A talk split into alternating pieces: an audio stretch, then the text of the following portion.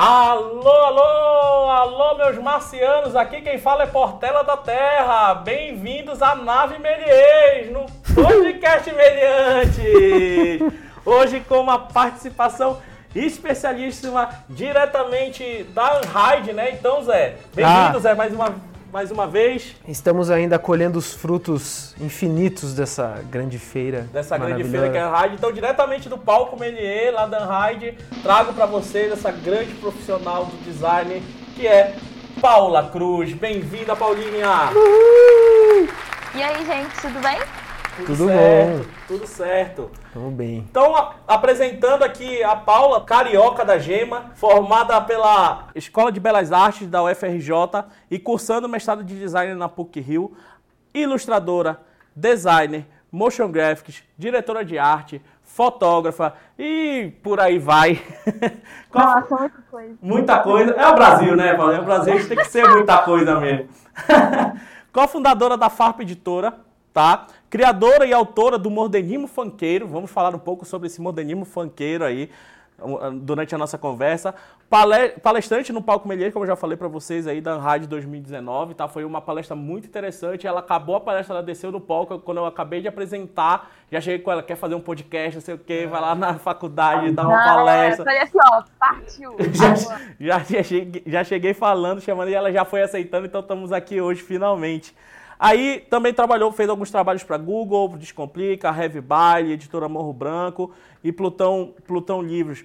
Puxa, muito obrigado por você aceitar o convite, tá? Em primeiro lugar, é um orgulho ter você aqui. E é legal também que a gente está falando aqui para os alunos do designer. E agora a gente quer trazer mais essa parte do design e a gente está conversando até por você, Paulo. Você é uma primeira nessa área de design aí.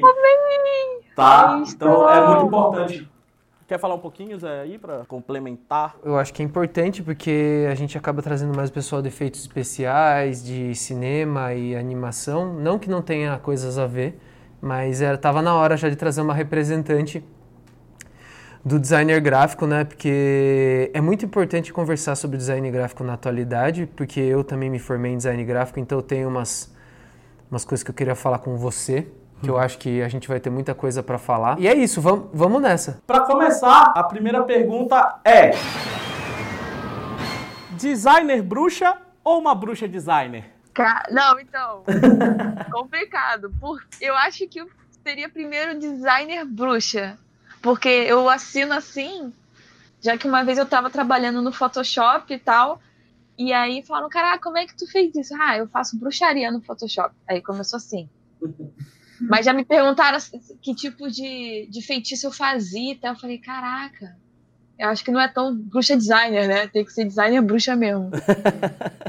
então, é, Paulinho, você quer falar um pouquinho para pro, os ouvintes aí do podcast Mediante, um pouco como começou essa carreira aí no designer, como foi lá na, na faculdade, o que te levou a fazer a faculdade de designer, né? Se quiser falar um pouco aí, fica à vontade. Então, foi muito doido porque né, a minha vida eu não tenho é, na minha família, né, referência de designer, assim, ou de gente da área criativa. E aí eu só encontrei o designer porque eu fiz um teste vocacional, mas não desses testes de internet que são horríveis, né? Eu fiz um teste vocacional com uma psicóloga, que foram 10 encontros, assim, e aí, depois de. Tipo assim, eu fiz até hipnose nesse teste vocacional. Foi muito Ô, louco! É. Então é muito tipo, Não, é tipo assim, já começa, né? E aí, depois de 10 encontros, que eu, eu descobri que existia design, assim, porque ela também passava tarefas. E, tipo assim, eu fiz um teste. E aí deu que eu tinha aptidão para retórica, arte e comunicação. Que engraçado, né? Que são, tipo, para mim, as três palavras que se referem a design. Assim. E aí ela começou a me mostrar uma lista de carreiras que seria, teriam coisas afins com isso. E a primeira delas era design gráfico. Eu falei assim, caraca, design gráfico, o que, que, que fez isso, né? Aí eu procurei no Google e eu falei assim, ah, capa de livro e capa de CD. Eu falei, é isso. Eu nem, eu nem sabia mais o resto, né? Eu falei, cara, é isso. Legal, né? Não, foi uma, sacada do destino, assim, senão eu faria provavelmente artes visuais, o que tem a ver, mas não é necessariamente design gráfico, né? E aí eu passei para a UFRJ, né, Escola de Belas Artes UFRJ, né? Que é uma escola que tem muito a ver com ilustração, assim. Aqui no Rio tem algumas escolas muito grandes, né? E com muita tradição, E aí, digamos que as mais tradicionais de, de tempo, né, mais antigas, seria Escola Superior de Design Gráfico, é a ESD, uhum. da UERJ, e a FRJ, que, que é a Escola de Belas Artes. E quando eu estava fazendo vestibular, eu já era meio tiete, assim, né? Eu sempre fui muito fã de muitas pessoas, assim. E aí eu estava na Bienal do Livro, procurando o autógrafo do Moon e do Bar, dos quadrinistas, uhum. né? E aí eu conheci uma designer gráfica que ela estava fazendo mestrado sobre quadrinhos do Moon e do Bar. Aí eu falei, ai, que legal, eu também quero fazer design. Ela falou, pô, então vai para a FRJ, porque lá tem muita ilustração e se você está aqui é porque você gosta dessas coisas. Eu falei, oh, meu Deus! Aí eu, eu entrei na FRJ em 2010 e foi realmente, tipo assim, se eu já gostava de design porque falaram que eu podia fazer capa de livro, eu entrei na faculdade e descobri que eu podia desenhar letra, que era algo que eu fazia desde os 13 anos, eu não sabia que era uma profissão. Né? Uhum. E aí também eu tive aula de quadrinho, de fazer folder. Cara, eu não sabia que eu ia fazer nada disso, né? Uhum. Tudo disso eu tive na FRJ, que foi uma, assim, uma grande surpresa e um grande furacão na minha vida. E também foi na FRJ que eu dei muita sorte, né? Que eu estava no tempo de vacas gordas assim, do governo brasileiro. Uhum. E eu fui aluna do Ciências Sem Fronteiras. Então eu consegui estudar na Holanda, na William de Kooning Academy, por um ano. Uhum. Tudo pago, assim, tipo, era para fazer 30 créditos, eu fiz 56. Porque tinha tudo na faculdade. Eu fiz curso de ilustração em holandês, que aqui não tem tanto curso de ilustração assim, né? Somente no Rio de Janeiro. Uhum. E aí, cara, lá o pessoal fazia ilustração em tela, no digital e no papel, assim, era Completo muito doido. Negócio, né? Era muito, muito loucura, muita loucura. E além de eu ter feito ilustração lá, eu também fiz design gráfico. Então também abriu muito a minha mente, assim, tipo, nossa, foi uma experiência de vida, assim. Foi muito doido, muito doido. Só de ir pra Holanda já é uma puta experiência, né? Ainda mais indo pra aprender coisa que é da sua área, né? Já, já... É, exatamente. Não, e lá, nossa, tipo, eu fui para lá porque eu já gostava muito das, do design gráfico e das artes plásticas. E aí, quando eu também vi as coisas de ilustração. Cara, você não tem, teve uma vez que eu, a gente teve uma aula, só que era uma aula externa, que a gente visitava estúdios de ilustração.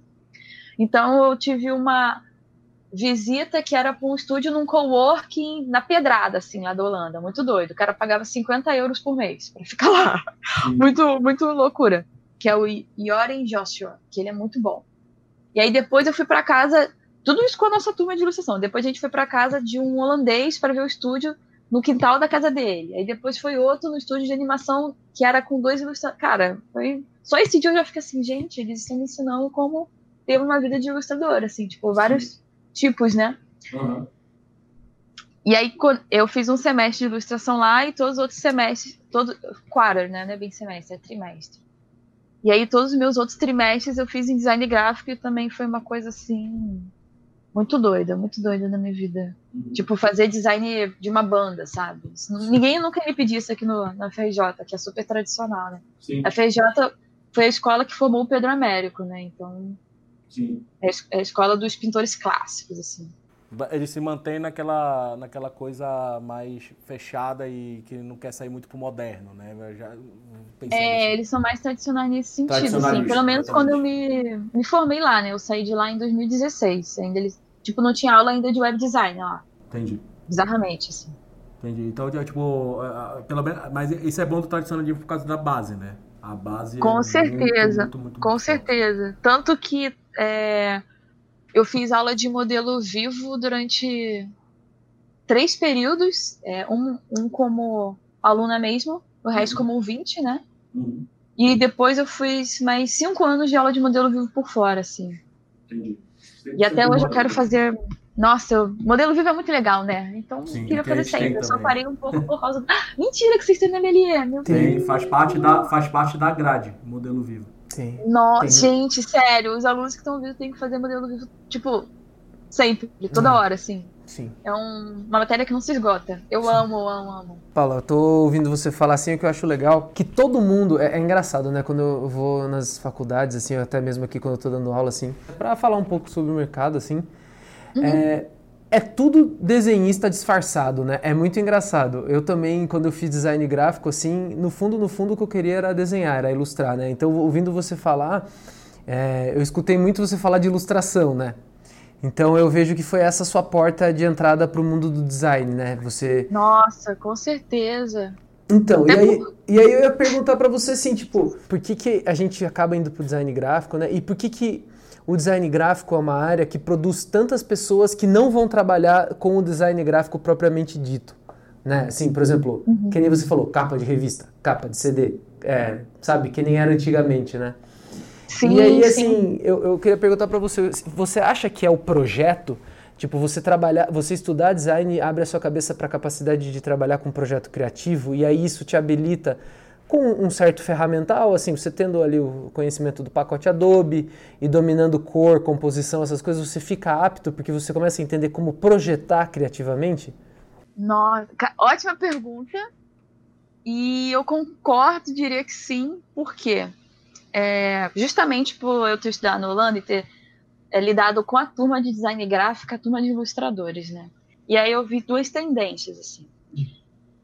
Os ilustradores, eles é, têm muita questão do estilo, né? Tipo assim, eu tenho que achar meu estilo, eu tenho que achar Sim. meu traço e tal. Sim, é uma coisa mais de um artista, assim, né? Uma coisa é, autoral, Exatamente, né? exatamente. E a turma do design gráfico, eles tinham uma adaptabilidade, uma versatilidade que eles não tinham medo de mudar de, de estilo. Não tinha Sim. medo de tudo bem que eu acho que tem algumas coisas que a gente não consegue perder, né? Tipo, algumas coisas tão, são tão nossas que a gente sempre mostra. Uhum. Mas eu via essa questão assim, do ilustrador sempre ir muito para um caminho e para o design sempre abrir a todos, né? Sim. E aí eu me lembrei muito também, eu não sei se vocês conhecem o Rui de Oliveira, que é um dos grandes ilustradores do Brasil. Ele fez tipo os concept arts do Sítio do Pica-Pau Amarelo, fez capa do Meu Pé de Laranja Lima. Ele é incrível, ele é incrível, assim. E o Rui, ele tem um traço que muda a cada projeto, assim. É muito doido. Ele faz vários tipos de ilustração. E ele faz em têmpera, ele faz em aquarela, ele faz em nanquim, ele faz em tudo. E aí eu tive aula com ele na FRJ e uma das coisas que ele falava é que a gente tinha que ter uma resposta diferente para cada projeto. É, eu também acho. Porque é uma coisa dirigida pelo cliente, pelo, pelo por quem está demandando a peça, né? E não por você, né? Sim, e também é, não só o cliente, mas o contexto que chegou o trabalho, para onde vai o trabalho, o jeito que você está fazendo as coisas nesse momento também, né? Então as coisas elas estão sempre mudando mesmo, né? E aí o Rui ele falava que ele adaptava o traço dele para cada tipo de história. E isso eu achei assim, eu falei, caralho. Isso é design gráfico, né? Isso, é, é, é, é puta, meu, que ótimo, eu gostei. porque eu, eu, tenho essa tese, porque é uma coisa muito engraçada, que assim, é, você passa a faculdade inteira de design gráfico sem muito bem entender isso que a gente está falando agora. Então eu fiz essa pergunta para você porque eu percebo que é só depois que você entra no mercado e vai se descobrindo que você chega nessa resposta. Exatamente. Mas eu acho que ajudaria a aliviar muitas ansiedades dos estudantes, de quem está entrando, para você se entender como, como profissional e como pessoa. Esse tipo de discussão que a gente está tendo, eu queria que alguém. Eu queria conversar sobre isso com alguém assim, para a gente ter isso, para as pessoas que ouvirem poderem ter um pouco menos de ansiedade, porque é, essa resposta eu fui adquirindo quase na época do meu TCC, quando eu estava me formando, já estava estagiando e depois que eu fui trabalhando, que eu fui pondo ela à prova e fui cada vez mais tendo mais certeza disso, assim, sabe? E ouvindo você falar assim, para mim é, é, muito interessante, porque, puta, é engraçado, você entrou na faculdade quando eu já tinha saído, você foi para uma outra linha, eu acabei indo mais para animação mesmo, para animação 2D, 3D, e entrando mais no que seria, vamos dizer, o cinema, né, e hoje em dia, assim. Mas o que eu acho muito louco é isso que eu sempre me perguntei, mas eu falei, cacete, né? Se eu fiz design e eu gosto de ilustrar, por que, que eu estou trabalhando com animação? Não era para eu estar tá fazendo marca, né? Tipo, Sim, não. Né?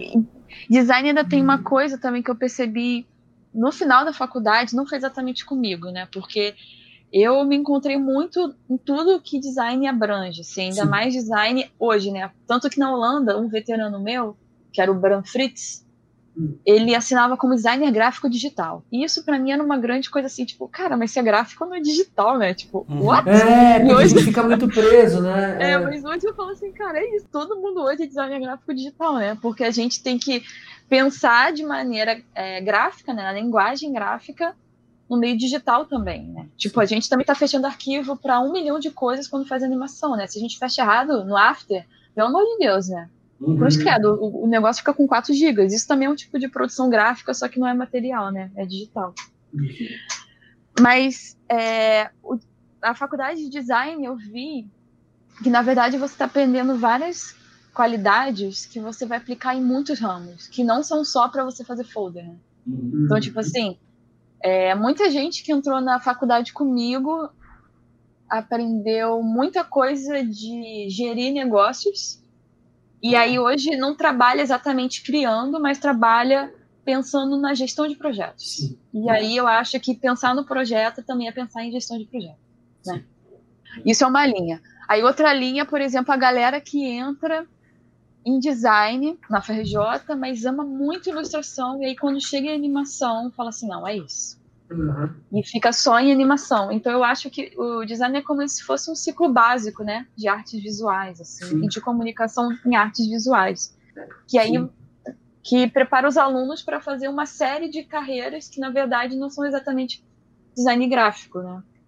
Mas, por exemplo, tem gente da minha faculdade que agora administra um negócio de pole dance, aí faz as ilustrações do pole dance, faz a marca do pole dance, faz tipo tudo. E aí isso para mim já foi, um, é, já foi a faculdade de design sendo aplicada para esse negócio. Sim. Você pensa no, é, no é conceito, base, né? né? É aquilo que a gente falou, nada mais que a base. Depois você vai correndo atrás, né, do que você, você quer mesmo, né? Legal. Ah, Sim, exatamente. Não, e ainda tem, por exemplo, essa coisa de se adaptar sempre nos projetos, né? Uhum. Era uma coisa que eu também ficava. Eu até falei na palestra, né? Eu ficava assim muito nervosa, porque eu gosto de muitos muitos ramos, assim, vocês veem no meu portfólio que tem muita coisa lá, e todo mundo me falava que era para ser especialista. Exato, exatamente. É, o cara e tá aí ali... eu ficava sofrendo, porque eu não queria ser especialista, né? Tudo bem ser especialista, mas não era o que eu quero ser e nem o que eu queria ser na época. Sim. E aí, quando eu descobri que, na verdade, ser generalista não é algo ruim, é porque fala assim, ah, que é generalista não faz nada de bom. É. Faz tudo, tudo um pouco, mas não é verdade. Na verdade, o generalista ele é um grande articulador, né, de linguagens. Uhum, então ele consegue, na verdade, ter uma visão holística de tudo, assim. O que é uhum. é muito bom também e é um, um tipo de demanda profissional que o mercado também pede, né? O especialista ele tem seu espaço, o generalista também. E quando eu percebi isso, também minha vida mudou, assim, porque eu ficava, ai, não, eu tenho que escolher um traço, eu tenho que escolher uma técnica, uhum. que escolher um tudo, mas na verdade hoje eu não escolho nada, assim, eu faço tudo que me dá na telha que eu gosto e eu quero me aprimorar, né? Sempre com referência, né? Sempre com... Que, que, que... Não, com estudo, referência, Sim. nossa, sentar a bunda na cadeira, né? Que lindo você tá falando isso, Paulo, porque aqui quando a gente também fala do, do, do audiovisual, né, que é fazer um curta-metragem, os alunos passam todas uhum. as etapas do curta em 3D, e a gente fala isso, cara, não te fecha no mundo só, aproveita que você está aprendendo um monte de coisa e usa, né? Vai para o generalista. Tem muitos dos especialistas também. Pô, mas que bom que você está falando isso, que é uma designer falando a mesma coisa para a gente, falando do audiovisual. É tipo o, o, o mundo é. do audiovisual aí, da, do, né, conversando, e esse negócio do generalista a gente bate sempre. Eu e o Zé, a gente sempre está batendo essa, essa questão aí do generalista. O mercado precisa do generalista, o mercado necessita, ainda mais hoje total, dia. Ainda assim. mais na, no mercado que a gente vive hoje em dia, que é o Brasil. Do Brasil, exatamente. Da, da porque o mercado, mercado, especialista é Sim. tipo americano. É, e, e, que, e, e, que assim mesmo eles adoram generalista. Então é isso que eu falar, cara. Se vira, sabe? Aquele cara que é. Cara, é 21, muito isso. Eu, né? Sim, eu nunca ouvi. Eu fui pra é. Holanda, Sim. o pessoal ficava. Impressionado. Tipo assim, né? É impressionado com a malemolência do brasileiro. Né? eu, eu, fui com quatro brasileiras, né? Legal. E eles, tipo assim, o holandês foi um povo pirata, né? Eles desbravaram os mares, assim. Uhum. E mesmo assim, o jeito brasileiro de conseguir ver o todo e arranjar uma solução a partir do todo uhum. é uma coisa muito preciosa no, no, mercado de trabalho. É um jeito de pensar que os europeus, americanos, canadenses não têm. Assim. Não tem, exatamente. Sim. É legal. muito Agora, legal. indo pro lado de projetos, né? Vamos falar um pouquinho de, de, de projetos aí, Paulo. A gente vê o seu portfólio aí. Depois a gente vai colocar o link aí do portfólio da Paula, mas paulacruz.com.br, tá, galera? Já podem entrar aí no site dela, dar uma olhada. Enquanto a gente, vocês estão ouvindo aí o podcast, já vão olhando os trabalhos dela, meio que ligando a tudo isso que ela tá falando. Mas eu queria que você falasse um pouco sobre o projeto da editora Farpas, né? Então, Uhum, é, uma das coisas que eu gosto muito, como eu falei, é quadrinho, né? uhum. E quadrinho, pra mim, sempre foi uma convergência de muitas coisas que eu amo, porque mistura tipografia, desenho, enquadramento, composição, tipo, tudo, né? Tudo. né? E aí, é, durante a faculdade, também uma coisa muito positiva que eu fiz é que eu nunca fui essa pessoa de, tipo assim, muitos eventos, mas eu ia em alguns eventos que eu queria muito. E um deles era o FIC, né? Em BH, o Festival Internacional de Quadrinhos. E aí eu fui no FIC de 2015, porque ele é bienal e teve um ano que eles tiveram que postergar porque não tinha dinheiro do governo, já que ele é todo de graça, assim. Uhum. Eu fiz um workshop, tipo, com os maiores quadrinhos do Brasil, gratuitamente, assim, nesse, nesse Legal, ano. Que legal. E aí eu fui com a Mayara Lista, que na época a gente era colega de faculdade, assim. E a gente ficou tipo, caraca, estamos aqui doidas no meio desses quadrinistas e desenhistas. Por quê? É, já na época do FIC, eu também conhecia os quadrinistas nacionais, porque é, um dos meus grandes lances com design gráfico é porque eu, com 13 anos, era muito ativa na comunidade de blogs da internet. Sim. Eu já fazia design e layout naquela época, eu nem sabia que estava fazendo, né? Eu, tipo, programava, fazia um monte de coisa, assim. Tipo, eu só descobri que isso era design no teste vocacional, mas eu já fazia todas essas coisas antes, assim.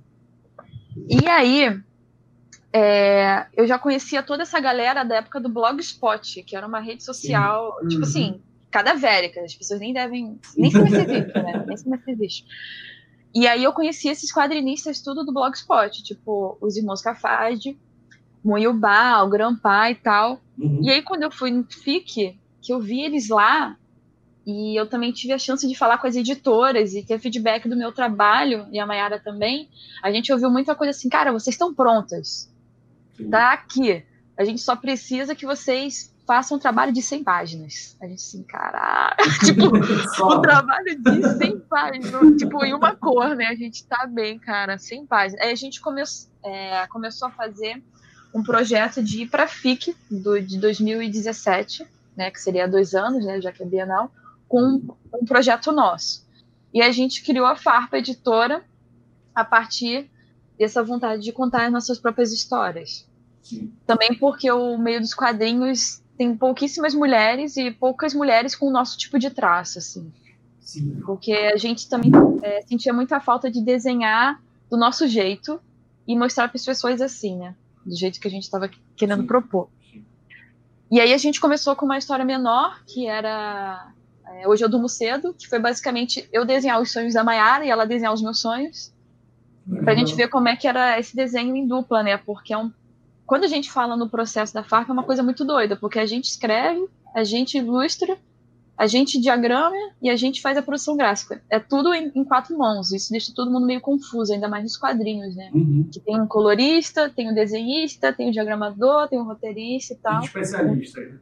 É muito especialista. A gente não, a gente quer fazer tudo. Sim. E aí, esse ano, que a gente ficou o ano inteiro trabalhando nessa história de bate-boletes, que eu, eu acho que vocês nem sabem o que é bate-bola, né? Porque vocês são de São Paulo? Vocês É. nasceram em São Paulo? Não. É, eu sou de Belém. Eu sou de É, Sorocaba, eu do saí do interior. É, o Zé é do interior de São Paulo. Eu sou, do, sou de Belém. Talvez no em Belém tenha uma manifestação de máscaras no carnaval. Tem. Ah, tá. Já sei o que é. Já sei o que é. Então, Eu não sei. aqui, Mas explica aí pra então, gente.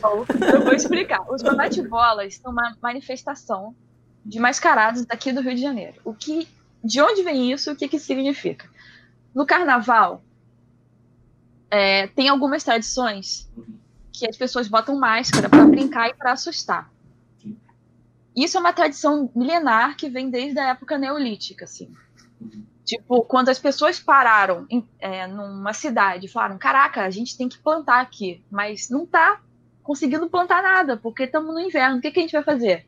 Ah, vamos agradecer e pedir aos deuses por mais plantas, por mais Uhum. é, comida pra gente. Os bate-bolas são assim, mistura do Carnaval de Veneza com Naruto e Peter Pan na mesma Ah. roupa. É muito doido. É tipo uma coisa que só- realmente só poderia ter vindo do lugar que fez funk mesmo, sabe? Porque é um remix muito louco, assim. E os bate-bolas são uma coisa típica do subúrbio do Rio de Janeiro. Os caras imprimem Hum. tudo, costuram tudo e saem no carnaval durante quatro dias com uma fantasia de 4 mil reais que no Uhum. final do carnaval eles jogam fora. É uma fantasia gigante, né? Uma fantasia. É tipo assim. Acho que Eles eu vi. viram- acho que eu eles vi viram um Pokémon, esses dias, assim. cara. Acho que o cara tava falando de realengo, alguma coisa assim. É, não, Realengo também tem. Então, é, É, muito do é. subúrbio do Rio de Janeiro mesmo. Tanto Sim. que se você vai pra Zona Sul, as pessoas não sabem. Tipo, Uhum. Entendi. E o bate-bola é uma coisa que, assim, se você. é, não é um ou dois. Antigamente era uma coisa individual, né? Uhum. Hoje é tipo assim, 80 saindo. Então, galera. eles saem juntos e é uma coisa assustadora. Você fica com medo. E eles se chama bate-bola porque eles têm uma bola de plástico que eles batem no chão. Aí Uhum. faz pau, pau, pau. É tipo Entendi. assustador mesmo. E aí, tendo esse contexto todo do Rio de Janeiro e também trabalhando com os bate-bolas no meu mestrado, que os bate-bolas são as pessoas que fazem, que saem no carnaval, eles são assim, artistas completos. Uhum. São artistas completos. Tanto que a maior parte deles é ou artesão ou designer, ou gestor de negócios, porque Uhum. eles administram as costureiras, os artistas e os ilustradores para fazerem a fantasia. Eles são sinistros. Tudo isso no subúrbio. Uhum. E aí eu falei assim com a Mara, cara, Mara, vamos fazer uma história de bate-bola, cara. Tipo, ninguém conhece, vai ser um jeito também de falar dos bate-bolas do Rio de Janeiro, sabe? E a, Uhum. Mate- a Mayara, ela tem uma pesquisa com folclore. Ela fez um quadrinho chamado Naruna, que é sobre uma escultora de carrancas. Fofinhas. Que aí depois, é- quem conhece carranca sabe que carranca tem que dar medo, né? Aí como ela não sabe fazer carranca que dá medo, ela vai numa busca pra fazer uma carranca que dá medo, assim. Não, esse esse quadrinho é muito maneiro, Naruna, é muito lindo. Também a, a Mayara é uma ilustradora ótima. E aí a gente começou a fazer essa história do tipo, tá, mas o que, que a gente vai falar dos bate-bolas? O que, que a gente vai fazer da farpa sobre isso, né? E a gente também chegou numa fase que a gente vê muito filme de terror. Desde o Uhum. Hereditário e de Midsummer, tipo, do Ari Aster, a gente tá, assim, viciado em filme de terror. Aí, e o bate-bola já é algo assustador em si, né? Já dá muito Uhum. medo, assim. Aí a gente chegou nessa questão dos bate-bolas que antes só podia sair menino de bate-bola. Tanto que eu nunca fui bate-bola, mas o meu irmão foi. E agora tem as mulheres bate-bola, que são as bate-boletes. tipo, Ah, legal. Aí, tem- aí, cara, tem muita.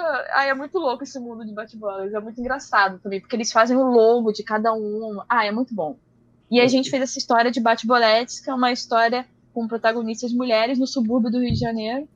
E é uma história de terror no carnaval, que também fala dessa questão do medo, da máscara e do brincar, né? Que às vezes Uhum. são coisas que a gente não tem muito limite, assim.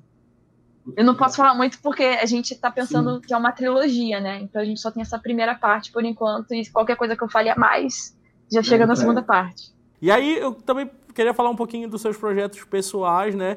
Mas antes disso, é, é, é, eu acho que a gente pode entrar num ponto interessante aqui e até puxando esse lado do, do, do bate-bola, que é, é, é, as mulheres no design. É, eu sei que você é Muito muito. importante. acho que é muito importante a gente falar sobre isso aqui. A gente já fez um podcast sobre, sobre, sobre as mulheres na nossa na, na área do, do, do audiovisual, né? A gente, Ai, que maneiro! a gente fez com as professoras daqui, elas comentaram bastante, isso foi, e foi bem legal, foi bem interessante esse podcast.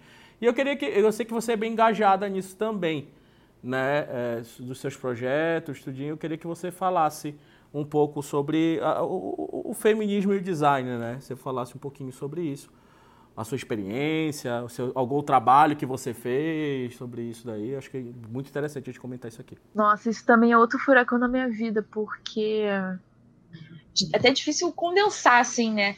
Porque uma, das coisas que eu também falei na palestra foi da minha experiência no Ladies Wine Design, que eu sou Sim. a organizadora do Rio de Janeiro, né? Uhum. Basicamente, eu fui no Ladies Wine Design de São Paulo, amei.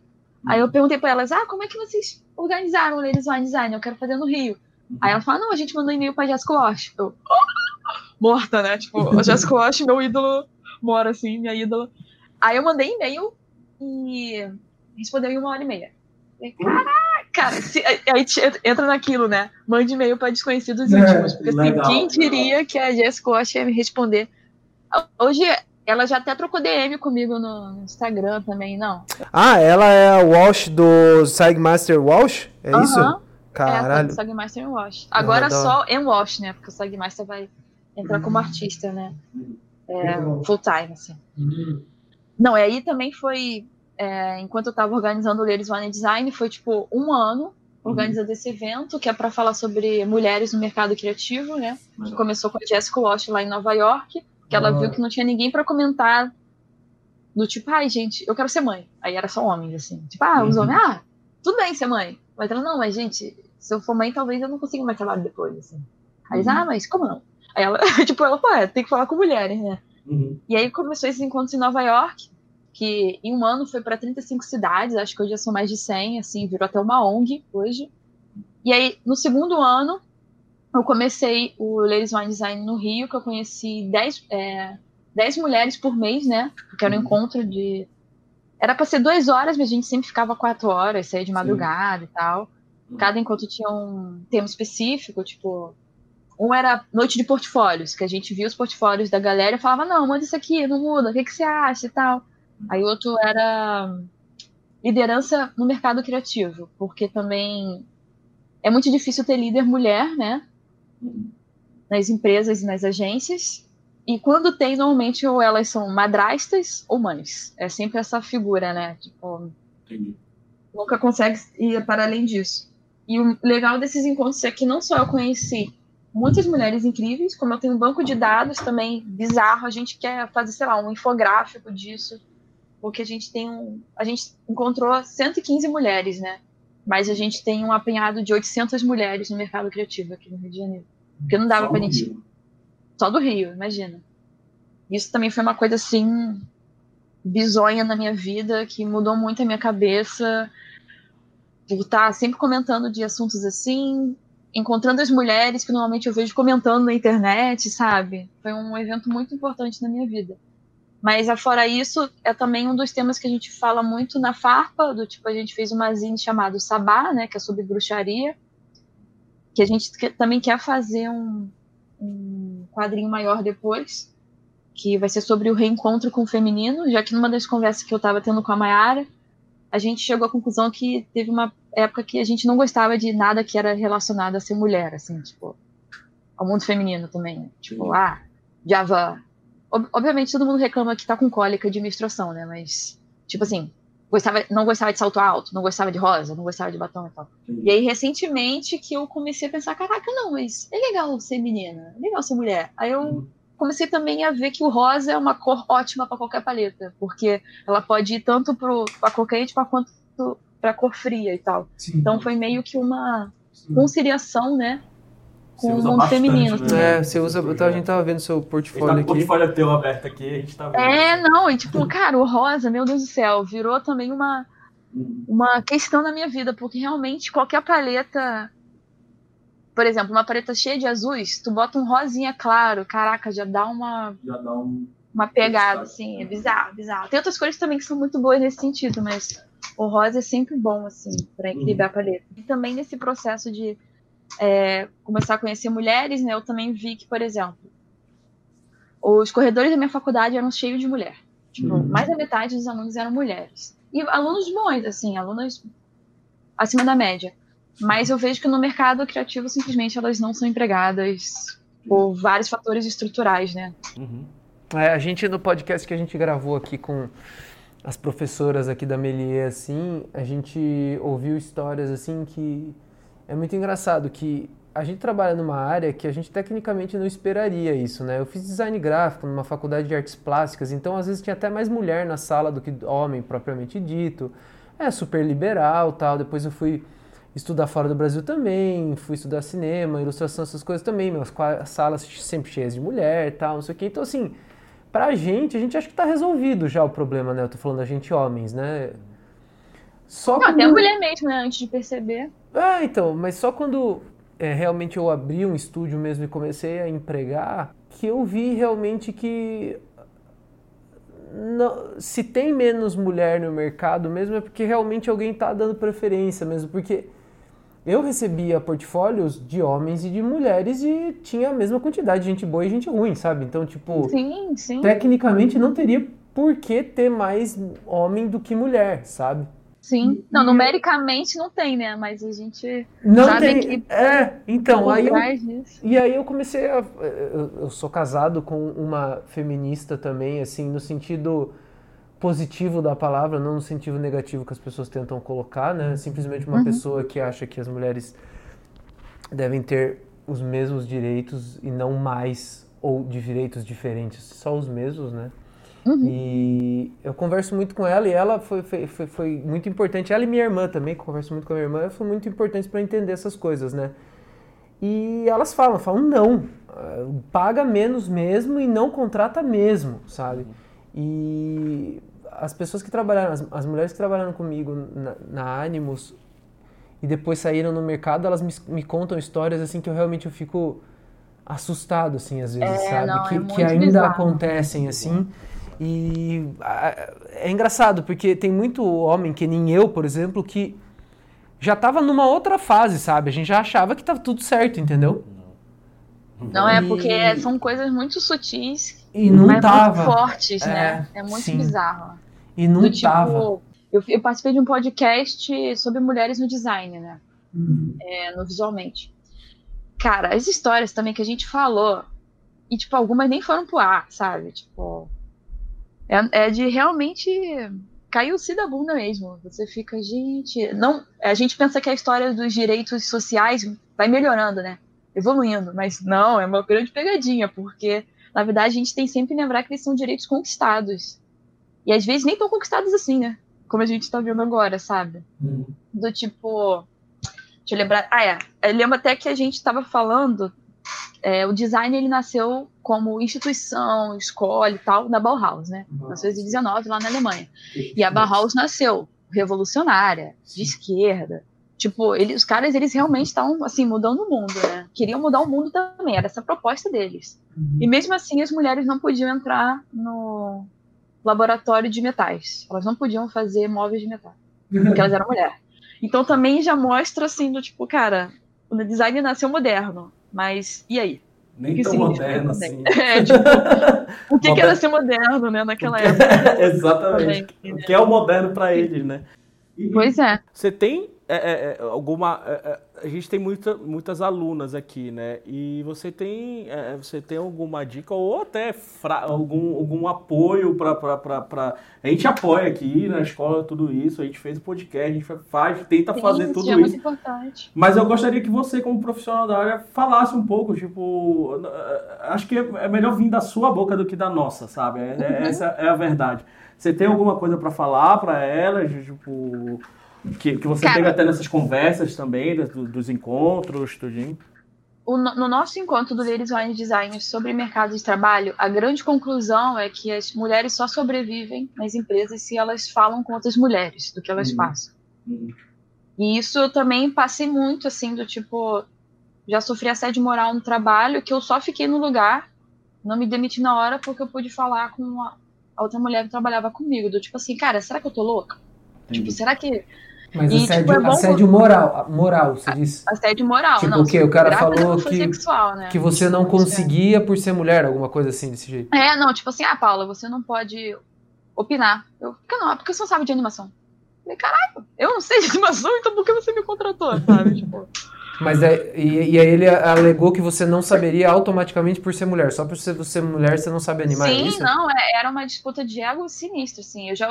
É, isso foi só uma situação, né? Eu vi, passei várias, era coisa de bater boca, assim. Sinistra, sinistra. E, tipo, eu bato boca porque eu sou uma mulher que responde, mas não quer dizer que toda mulher tem que responder, né? Sim. ou que vai responder. E foi uma situação muito estranha, assim, do tipo, ah, não, você não sabe porque eu, eu que sei. Tipo, eu que sou homem, eu que sei. Aí eu falei, caraca. porque sim, né? É, porque sim. É, no podcast que a gente fez com, com as meninas aqui, a gente tentou, eu e o Portal, a gente tentou explicar da onde vem isso do homem, assim, que Não dá.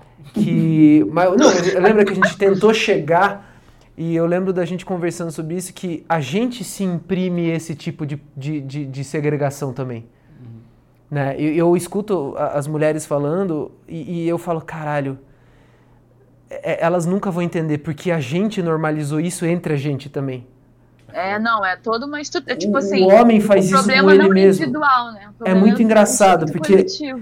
Não, o que eu acho legal, o que eu tô achando muito legal, assim, acho que o que é o mais legal, assim, do movimento feminista que o homem pode absorver para melhorar a vida dele, assim, pessoalmente, homens entre os- homens, é a a partir do, do feedback que a mulher dá, é entender que o, o, o machismo começa entre os homens, assim, não é do homem para a mulher. A gente sofre, eu acho que É, sim. é, é muito louco isso, porque eu escuto o que vocês falam e a gente fala, ué, mas o homem faz isso com os outros caras também, entendeu? E aí eu fico pensando, por que que pra gente isso ficou normal, sabe?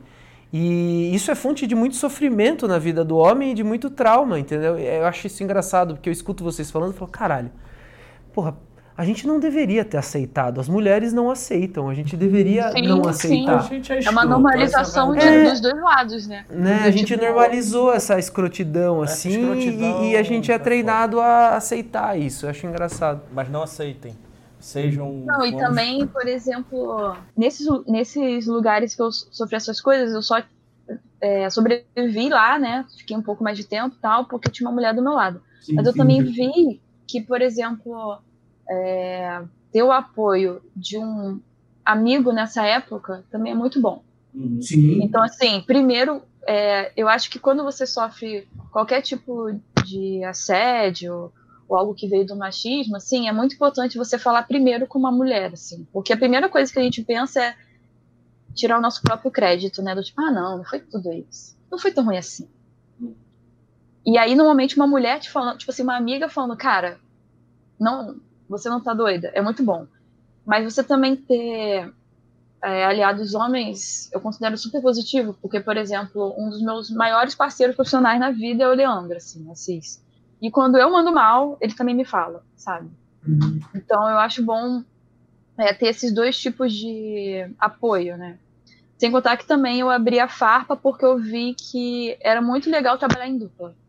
Sim. E aí, normalmente entre, entre mulheres, até conta desse machismo estrutural, é mais fácil você trabalhar em dupla com uma mulher, assim, porque as mulheres, elas normalmente, é, vou usar a palavra ceder, mas não é ceder, né? Elas colaboram mais. Sim. Né? Mas isso não quer dizer que você não pode colaborar com outras pessoas do tipo como eu faço com o Leandro, assim. Então, a dica que eu daria para essas alunas é um, tem amigas, boas amigas, principalmente nos lugares que você trabalha ou nos lugares que você estuda, porque eu também já ouvi de professor que eu não desenhava que nem garoto, ou que nem garoto, tipo, não, pera, não desenhava que nem uma menininha que eu estava vestida, eu estava de vestido. Aí eu, eu falei, caralho, mas eu não, não quero desenhar fofo, sabe? Eu quero desenhar do meu jeito, assim. Aí, não, mas nem parece que você tá com um laço na cabeça. Eu falei, caraca, mas. Ninguém falou isso pra um homem. E ele falou isso na frente de uma turma inteira. Ninguém falou nada também. Então, tipo, é, foi uns cinco anos, as pessoas não estavam tão fogo nos olhos assim. Uhum. Mas hoje eu vejo e falo assim, caraca, eu, deve... eu lembro que na hora eu falei, professor, eu discordo do que você tá falando, assim. Uhum. Mas eu, Sim. eu poderia ter falado, você está sendo machista, aquela, né? Eu começar o, o fogo assim, mas eu poderia ter falado só do tipo, professor, você não acha que eu não preciso desenhar que nem você espera que eu desenhe? É, eu, eu, eu acho que o mais importante é, é fazer isso, é conversar com os homens, né? E as mulheres desmistificarem isso que os homens criaram também, que as mulheres entre elas, em vez de se elas se ajudarem, elas se põem mais para baixo ainda, né? É, não, isso não pode, cara, é uma coisa assim, é uma coisa que eu também falei na palestra, que assim, não a competição e sim a colaboração. Sim. É importante. Porque, nossa, isso em qualquer, é, não só com mulheres, mas principalmente com mulheres. E hoje eu também penso que um problema coletivo só se, fun- só se resolve de forma coletiva. Então, É. assim, a gente realmente tem que pensar em, em grupos, né? Pode ser grupos menores, tipo, força de ataque, né? Que nem xadrez, né? Sim, sim. Mas a gente tem que pensar em coletivo mesmo para resolver essas coisas, senão. Tudo, cada um fazendo seu trabalho, mas de forma coletiva, né? E você é freelancer atualmente, é isso? Sim, amo uma. eh, resolvi do nada ser freelancer e estou amando. Tem uma pergunta. Tem uma pergunta, acho que é pra, até pro pessoal aí que tá na facu ou tá começando a carreira. Como você organiza, é, por exemplo, a sua semana, o seu dia, ou se você não faz isso, se você faz dependendo da quantidade de projetos, da quantidade que entra, da quantidade. sabe? Como você organiza as demandas assim que vêm de clientes assim, né? Tipo, ah, um job para tal empresa, ah, um job para tal empresa. Com essa sua carreira, vamos dizer assim, mais autoral, de Projetos editora, pessoais, né? projetos especiais, crowdfunding. Como é que você faz? Você tem um tempo do seu dia que você faz uma coisa, o tempo que você faz outra? Ou é meio que por, assim, você vai sentindo? Como é que é? Você tem um...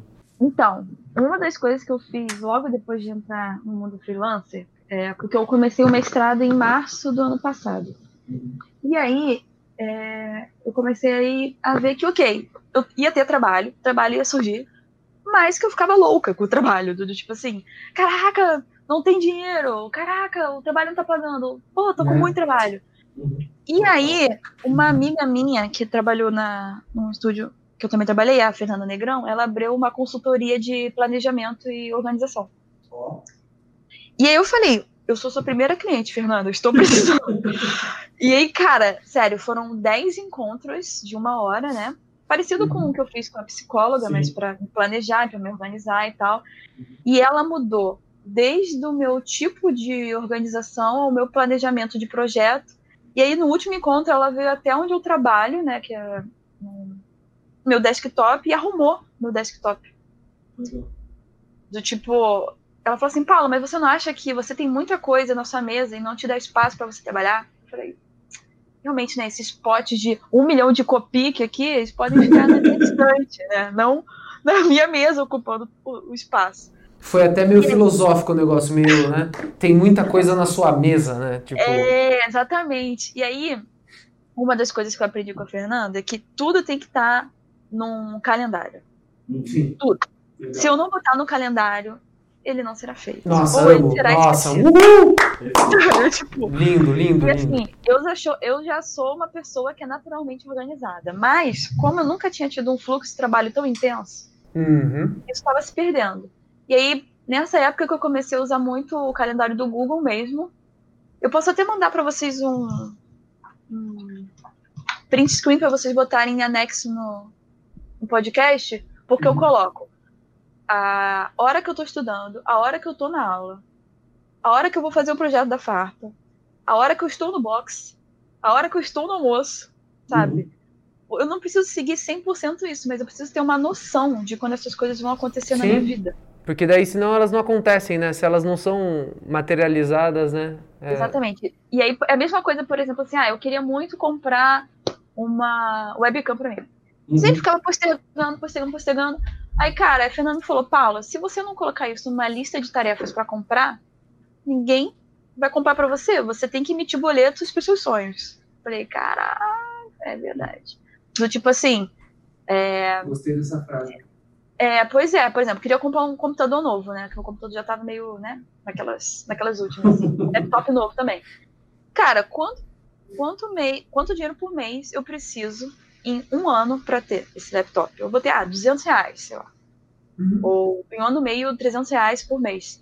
Comecei a juntar esse dinheiro por mês e eu co- consegui comprar um laptop. Então, foi uma organização tanto do meu tempo quanto das minhas finanças. Que antes eu também não tinha planilha para ver o dinheiro que estava entrando. Então, às vezes, eu tava com muito dinheiro, mas eu sentia que eu tava com pouco dinheiro. Olha que doideira. Não, mas é total. E assim, a gente tem aqui dicas para iniciantes. Eu já fui para isso, porque na minha opinião, essa é a dica mais A organização. né? Nossa, na minha opinião, assim, eu queria saber de você se você acha também, assim, eu acho que para você sair de um ponto assim iniciante para uma coisa mais profissional, eu acho que você domar, né, colocar uma cela e montar nesse seu calendário, assim, sabe, domar esse Sim, touro sim. aí, eu acho que muito mais até do que a técnica, né, e a melhoria artística que isso vai vindo com o tempo, né, com a prática, né, eu acho que você virar assim, vamos dizer assim, empreendedora, né, vamos dizer assim, é dona do seu seu É, projeto, do seu administrar, tempo. né? É. O que está acontecendo nos seus próprios negócios. Nossa, isso muda muito. Por quê? Eu hoje eu tenho o calendário, que eu sei o que eu vou fazer. Eu boto até assim, dia que eu vou no cinema, porque eu sei Sim. que eu não vou estar desenhando coisa pra mim no dia que eu tô no cinema. E tudo bem também, não é só pra eu saber, né, as minhas coisas. Uhum. Aí eu tenho esse calendário, eu tenho uma planilha do dinheiro que entra, do dinheiro que sai. Eu tenho uma planilha dos, é, da minha meta básica, do tipo assim, esse ano eu quero me dar um décimo terceiro. Tá lá na minha meta básica. E tem a Uhum. meta estendida, que é, esse ano eu quero uma nova cadeira pro meu computador. Se der, tudo bem. Se não der, eu tenho uma cadeira aqui. Sim. Ok. E eu também tenho. é, isso, no, isso é no Google Calendar. Eu tenho do Google Drive, que eu faço as planilhas. E eu também tenho uma tabela de briefings base. Porque eu não começo um trabalho sem ter um briefing. Ótimo. Legal. Tipo assim, o cliente não sabe o que quer. Ótimo, vou ter uma reunião com ele pra gente bater o briefing. Do tipo, eu tenho um arquivo no. Sem querer fazer propaganda do Google, né? Mas já fazendo. Não. Eu boto tudo no Drive e aí eu tenho um arquivo base para ilustração, um arquivo base para projeto de identidade visual Como, e como outro assim, pra- um arquivo base, umas perguntas para você fazer na reunião com o cliente? Exatamente. É isso? É, ah, isso é exatamente. legal, legal. Eu já mando até antes para eles, porque na reunião a gente bate as respostas. Que, que tipo você assim, precisa, né? Aham. Exatamente. Eu tenho, é, por exemplo, eu abri aqui de uma marca que eu estou fazendo, que é da Associação Boreal, que é uma associação de escritores LGBT de ficção especulativa. A gente vai fazer trabalho com eles. Aí a primeira parte, assim, sobre a marca. Como é que você descreve o conteúdo? O que que é associação? Como é o público? Qual o objetivo a curto prazo, a longo prazo? Tipo, isso tudo para entender a marca, assim. Eu nem cheguei no projeto. E aí depois eu pergunto assim, tá, mas o que que você quer para identidade visual? Você tem cor na sua mente? Você tem alguma imagem? Quais são as suas referências? O que você gosta? O que você não gosta? Porque eu consigo fechar o projeto de um jeito bem mais seguro mesmo, né? Tipo, as pessoas estão mais alinhadas sobre o que Ah, cada um tem, agência, tem agência que ganha Caboré e Leão de Canes que não faz isso. Nossa, não. Aliás, aliás, eu acho que ninguém mais. Ninguém deve fazer isso, porque, sério. É uma conclusão, né? Quando é impressionante, projeto. cara. Aí o- o projeto né? volta, as pessoas não sabem por quê. É porque É, eu já, eu já ia falar isso. Aí vai lá, enche o saco do cliente perguntando um monte de coisa, aí também o projeto volta, aí a gente não sabe por quê, porque a gente não perguntou aquilo, aquilo, aquilo, aquilo. Que é engraçado, porque eu tenho uma média assim de tipo 90% de projeto que eu faço direto com o cliente não dá problema. E Sim. 90% que eu faço com um intermediário, que normalmente a agência dá problema. Eu falo, cara, É, exatamente, é o problema de briefing. tem alguma coisa errada aí. Ou eles não estão fazendo o briefing certo, ou eles não estão fazendo, ou estão fazendo e não estão Ou passando não pra sabe gente. fazer um briefing. Não, é, às vezes. Nossa, três, Tem três muito disso. fatores. É, né? Tem Três muito fatores. disso, de não sabem fazer um briefing. Bota qualquer pessoa lá que não sabe fazer um briefing, pensa que o briefing é só Eu sempre penso que alguém tá ganhando com isso. Então eu sempre penso assim, o que eles ganhariam passando para mim um briefing errado? E na minha conclusão é, primeiro, dá para pôr a culpa na- no terceiro, então garante o poder Uhum. Garante intermediário. aham. Então o erro é sempre da, da, da produtora e não da agência, né, ou do freelancer. Sim. Então assim, acho que um- uma dica incrível que a, que a Paula tá dando também é essa, meu, É, seja dono do briefing, Exato. mesmo que algum intermediário te procure, fa- refaça o briefing Faça com esse, ele. faça esse intermediário fazer o briefing Porque dele se certo. você não é fizer, eles vão pegar você. Eles vão pegar você e você não vai ter como se defender, sabe? Perfeito, Paulinha. Exatamente. Dicas. Tipo, às vezes a pessoa já tem até o briefing. Eu falo assim: ah, não, beleza. Guarda um briefing só meu, com as coisas que Sim. eu tenho que saber, porque eu também sei até o que eu tenho que perguntar pra eles depois, o que eu não tenho que perguntar, o que eu já sei que é a referência deles, o que não é. E também tem uma coisa muito legal que eu faço no meu briefing, que eu aprendi numa entrevista com o Coppola, do Uhum. Poderoso Chefão mesmo. Que Sim. todo filme ele define com uma palavra.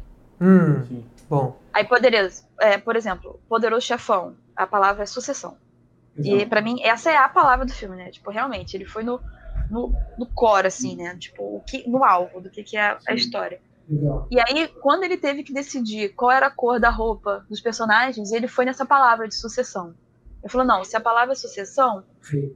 o Marlon Brando tem que ser preto, o- os filhos dele tem que ser marrom, e os netos tem que ser pastel. Tipo assim, um gradiente de cor, sabe? Hum. E aí você fica assim, caralho, é é realmente. isso mesmo? tipo, cara, nossa, não, fiquei assim, extasiada. E todo projeto meu eu peço também pro cliente uma palavra. Ah, legal. É o mais difícil, né? Que eles têm que responder, mas é uma palavra. Mas ele tem que responder. Não, mas tudo bem. Se ele não responder, É você dele. faz isso pra, pra ele e você acrescenta no, no- você acrescenta no budget. Olha, então eu vou criar também o conceito do projeto. Tá valendo. É, é mais. Pois é, né? e não, e às vezes eu, eu já tenho a minha palavra. Legal. É, a minha você palavra é vende, parecida né? com a dele. É isso, a gente tá Sim, você Tá, tá vende, ligado. né? Essa sua habilidade, né? Legal. E aí, e aí, Paula, só pra gente falar mais um pouquinho rapidinho aqui, fazer um, um resuminho, tem os seus, teus projetos pessoais, né? Então, a- a- eu Amo! A- para a- adoro o, teu, o Leathers for May, né? Que começou esse ano, eu tava dando uma olhada aqui, tipo, é surreal, acho que não tinha que ficar... Cê- só, só explicar rapidinho o conceito do Leathers for May pro, pro pessoal entender aí. Então, o Letters for May foi quando eu é, queria muito aprender a fazer lettering. Eu não me sentia confortável de fazer lettering ainda. Legal. Aí eu falei, cara, um projeto que um, em cada dia de maio eu desenho uma letra, até terminar Uhum. o alfabeto. Pronto, eu vou aprender lettering. Aí, cara, não deu outra. Tanto que agora eu já, já sei até que eu tenho um estilo de lettering que mistura muito com ilustração e personagens, né? Sim. O, o Letters May tem muito. Tem alguns que a galera pede até pra animar. Não, é, eu, tava, eu tava vendo aqui eu falei, putz, se um motion graphic ia ficar lindo. Você anima no que, Paula? After? Então, eu, eu sou meio doida, né? Eu vendendo sessão e normalmente quando eu faço é no Tumbum frame a frame. Risos. Tumbum, né? Não, não, eu uso também. Mas não, você faz. Eu uso o Tumbum também, eu uso o Tumbum também. Não, é é porque eu acho que o meu trabalho já pede pra eu fazer coisas mais no after hoje, assim. Algumas coisas, sabe? Entendi. Tem mais cara de cutout, né? É, aí eu tô pensando em aprender, reaprender, né? Porque o- o que eu sei fazer no after é um pouco mais básico. Mas, por Uhum. exemplo, eu gosto muito de desenhar a letra derretendo. E aí, cara, dá pra fazer o Tumbum? Dá, mas dá pra um fazer umas coisas muito legais com letra no after, né? Sim. Sim, não, perfeito. Animado essas tuas letras aqui, fica lindo. Quem, quem puder ver aí, galera, vai lá no portfólio da Paula. Ai, eu queria que Procura. em um dia desse pra fazer a letra e animar, né? Ia ser muito legal. Pô, aí, aí, aí, aí. Mas não tem como, né? Um dia vai, um dia vai. Não, tentei, mas um dia vai, eu acho. Senão fica muita coisa. Eu queria que você definisse muito pra mim o, o que é o modernismo funkeiro. Por Nossa. favor. Por Não, favor. o modernismo funkeiro. Eu defino ele como o encontro do batidão do funk com a geometria do design modernista. Uhum. E isso surgiu na minha vida quando eu vi o clipe da Valesca Popozuda. Beijinho no ombro, em 2014, Uhum. 13, mais ou menos. Que aí eu vi esse clipe e eu achei ele tão, assim, engraçado, Uhum. tipo, debochado, sei lá, né? O funk, né? Ele é isso, né? Que eu falei, cara, eu vou fazer um cartaz disso. Vou, Uhum. vou fazer um cartaz de algum jeito. Aí eu postei no meu Facebook. E, cara, deu tipo assim, 200 curtidas de uma vez só, muito rápido, muito rápido. Todo Sim. mundo assim, ah, faz do Nego Ban, faz do Cato e tal. Faz do. Tem até Remy do Silva, cara. Perfeito. Nossa, não é. eu já, eu- é um dos mais legais que eu faço, mas é o que eu imprimi preto sobre preto. Que aí é invisibilidade, né? E tal, assim, é tipo, Legal. é verniz. Nossa, esse é um que no digital não fica tão legal, mas no impresso ele é animal, assim. Você, você tá vendendo isso aí? Eu vendo no, na Tuts. A gente tá vendo, a gente tá vendo aqui ah, no Que- site, muito legal isso aqui pra ter no estúdio, hein? Nossa, ralação Nossa. mandada, puta que maravilhoso, hein? Não, esse da Espetáculo. fiz uns três, assim. Foi o começo de tudo, porque depois eu vi que as pessoas pediam muito. E aí as pessoas queriam imprimir, queriam botar em camisa e tal. Eu falei, gente, mas eu não tenho nada disso pronto, não. Eu só, tipo, fiz.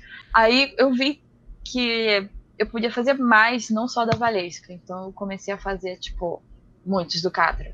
Muitos do, Sim. do funk daqui do Rio de Janeiro, que também tem a ver com a minha geração, né? Porque eu sou dos anos 90, então eu peguei, tipo, começo do Miami Bass, assim, né? Quando eu tava Sim. crescendo. Quando eu, eu nasci em 91, então.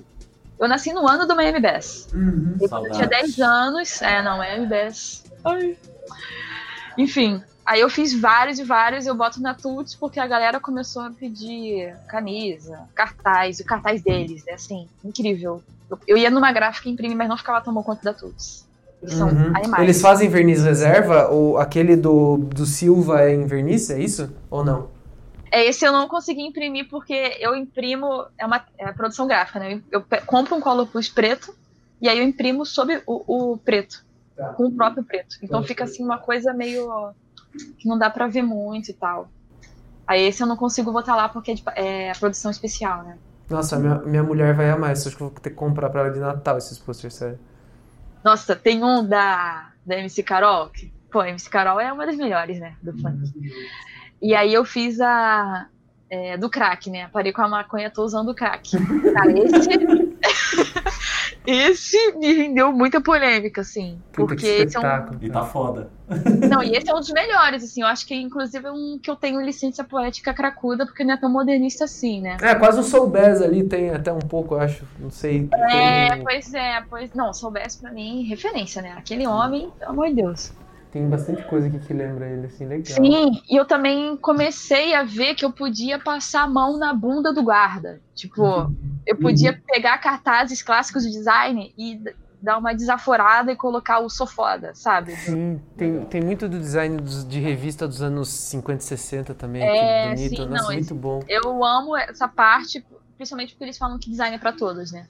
Quando o design modernista chegou no Brasil, a gente pensou que era de elite, né? Até hoje a gente pensa. assim. É engraçado isso. E sim, isso é, engra... isso é uma coisa que a gente pode fazer um outro podcast sobre isso. Sim, sim. Eu não, esse é um tema É muito assim, engraçado como- é. querendo doutrinar o mundo. É, a arquitetura modernista, né, foi criada para fazer condomínio para trabalhador, essas coisas na Europa, e aqui virou condomínio de luxo na, em Copacabana, no Itaim, em Higienópolis. É muito engraçado isso. Exatamente. Muito engraçado. Muito engraçado Tanto mesmo. que eu uso o moderno- modernismo no design justamente para botar o funk para mostrar que, cara, é para todos mesmo. É pra todos. Tá. Só Ah, que tá as certo. pessoas ficam assim possessas comigo. Enfim, o Moderno Funkeiro é um projeto que as pessoas amam muito, mas também tem muita repercussão das pessoas que não conseguem entender a, o twist, né? Que é justamente o modernismo no design. Assim. Ah, Posso fazer um pedido bom, de um? Ficou muito bom. Isso é o Rio Não, de com Janeiro, isso é eu muito estou Rio com de vários Janeiro. atrasados, tá? Porque Tá. todo ano surge um funk muito bom que eu não consigo. Então eu não sei se tem já aí, mas o MC Magalhães, Rap do Trabalhador, por favor. Tem o Maru Livre, que é um dos meus Esse favoritos. mesmo. Maro Livre ou, ou do, do Vendo Latinha, Maro Livre. É esse, é esse mesmo. Maro Livre. Nossa, eu Esse sou é um dos fã meus dele. favoritos, inclusive, eu fiz na Holanda. Ai, Eu que vi o maravilhoso. Cal- O Carl Martins. Sim. E aí eu falei, caraca, esse cara é muito fera! Aí eu fiz o do Maro Livre, meio inspirado no Karl Martins, porque pra mim tem um gingado, assim. O MC Magalhães hoje, ninguém sabe quem é, ele- onde ele tá, né? É muito estranho isso. Foi Ele vendia a latinha no Mackenzie, né? Segundo o que ele diz, né? É. Catu latinha Reza no Mackenzie. ele deve estar lá, né? próprio, né? Ele deve estar na Maria Antônia aqui, deve estar ali na frente do Teatro da PUC, ele deve estar ali na Maria Antônia. Tem que procurar ele lá. Nossa, seria meu sonho. Nossa, me dá um. Imagina, meu Deus do céu. Mas aceito pedidos. Sim. Inclusive, estou com alguns acumulados que eu tenho que fazer também. Estou aguardando Mas- ansiosamente.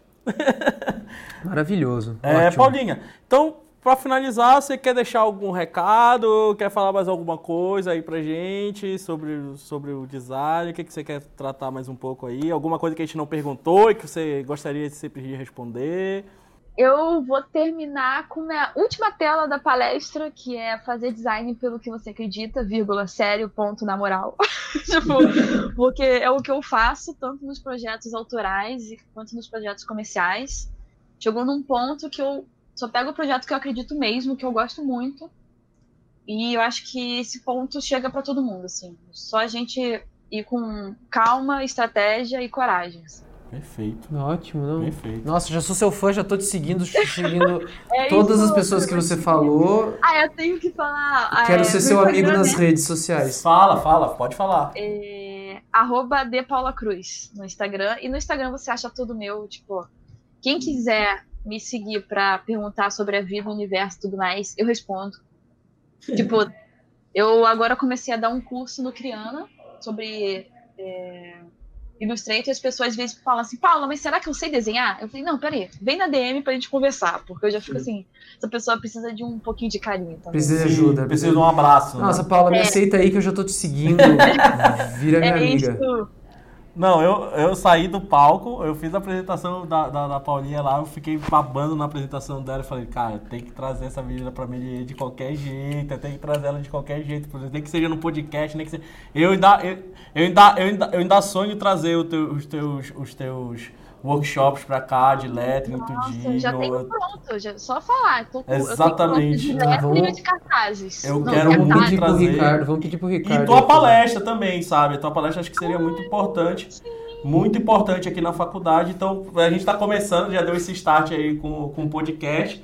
Mas eu quero ainda te trazer para cá, para São Paulo. Ai, Vou aproveitar uma oportunidade que você esteja aqui em São Paulo para te trazer aqui na faculdade, encher aqui o cinema da Com faculdade. certeza. Botar, por, por favor, botar as meninas daqui da faculdade para te ouvir.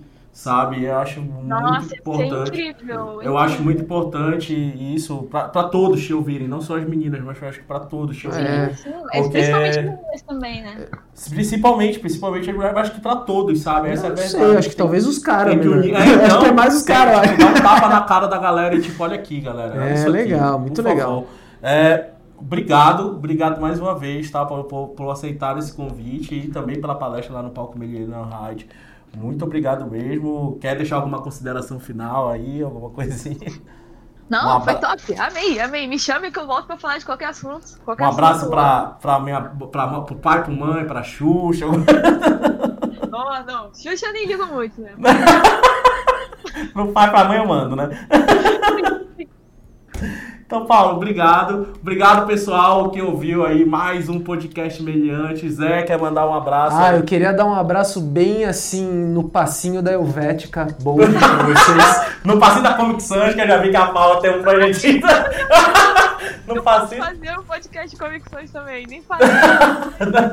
Não, tem um- olhem lá no portfólio da Paula, no site dela. A gente vai botar os links aí do, do Instagram, das redes sociais da Paula tudinho. Tá, galera? Paula, mais uma vez, obrigado. Tá? Então, pessoal, beijos. Até a próxima e tchau. Tchau, tchau. Tchau. Wanted me to love you. You wanted to